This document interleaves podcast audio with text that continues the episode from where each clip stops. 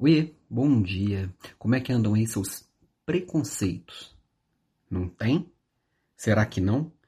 Eu tenho os meus, você tem os seus. Só que muitas vezes a gente cai numa conversa muito clichê de preconceito e a gente acha que a gente não tem.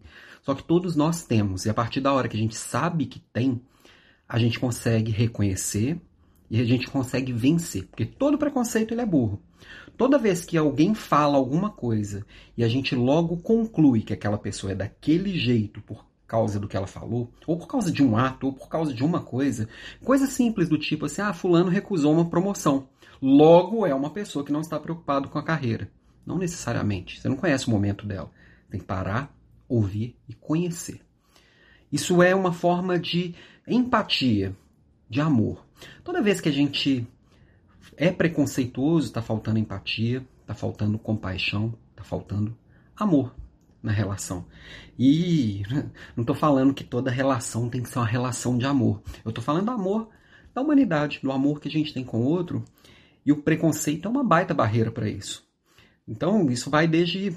Eu falei de compaixão aqui, por exemplo. Estou terminando aqui de ler de novo o livro da comunicação não violenta, do Marshall Rosenberg.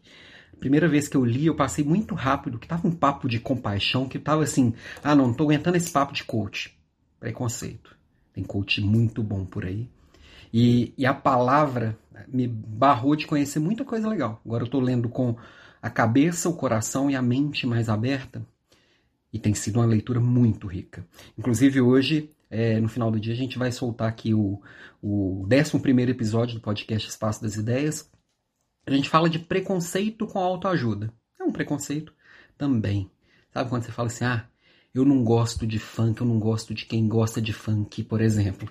É, bom, tem funk bom e funk ruim. Eu não gosto de funk. Mas não significa que eu não vou ouvir desde o início da música, que eu não vou conversar com alguém que gosta disso.